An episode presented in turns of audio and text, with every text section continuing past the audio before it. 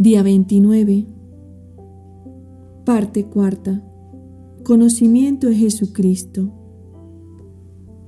De la imitación de Cristo y desprecio de todas las vanidades del mundo. Tomado el libro Imitación de Cristo, libro 1, capítulo 1.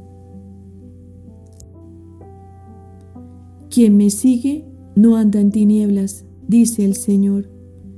Estas palabras son de Cristo, con las cuales nos amonesta a que imitemos su vida y costumbres, si queremos verdaderamente ser alumbrados y libres de toda la ceguedad del corazón.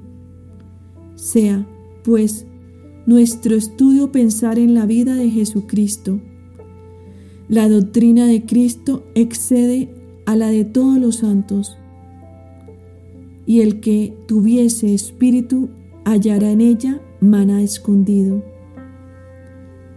Mas acaece de muchos, aunque a menudo oigan el Evangelio, gustan poco de él, porque no tienen el Espíritu de Cristo. Conviéneles que procuren conformar con él toda su vida. ¿Qué te aprovecha disputar altas cosas de la Trinidad si careces de humildad? ¿Por dónde desagradas a la Trinidad? Por cierto, las palabras subidas no hacen santo ni justo, mas la virtuosa vida hace al hombre amable a Dios. Mas deseo sentir la contrición, que sabes definirla si supieses toda la Biblia a la letra y los dichos de todos los filósofos, ¿qué te aprovecharía todo sin caridad y gracia de Dios? Vanidad de vanidades y todo vanidad, sino amar y servir solamente a Dios.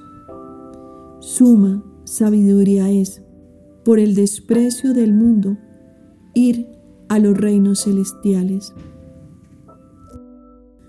Te invito a realizar las oraciones que corresponden a la cuarta parte del día 27 al 33. Vamos en la recta final de esta hermosa preparación para ir a Jesús por María, nuestra Madre de la Divina Gracia, quien desata los nudos de nuestra vida de nuestro lazo conyugal y en nuestra familia, junto al castísimo corazón de San José.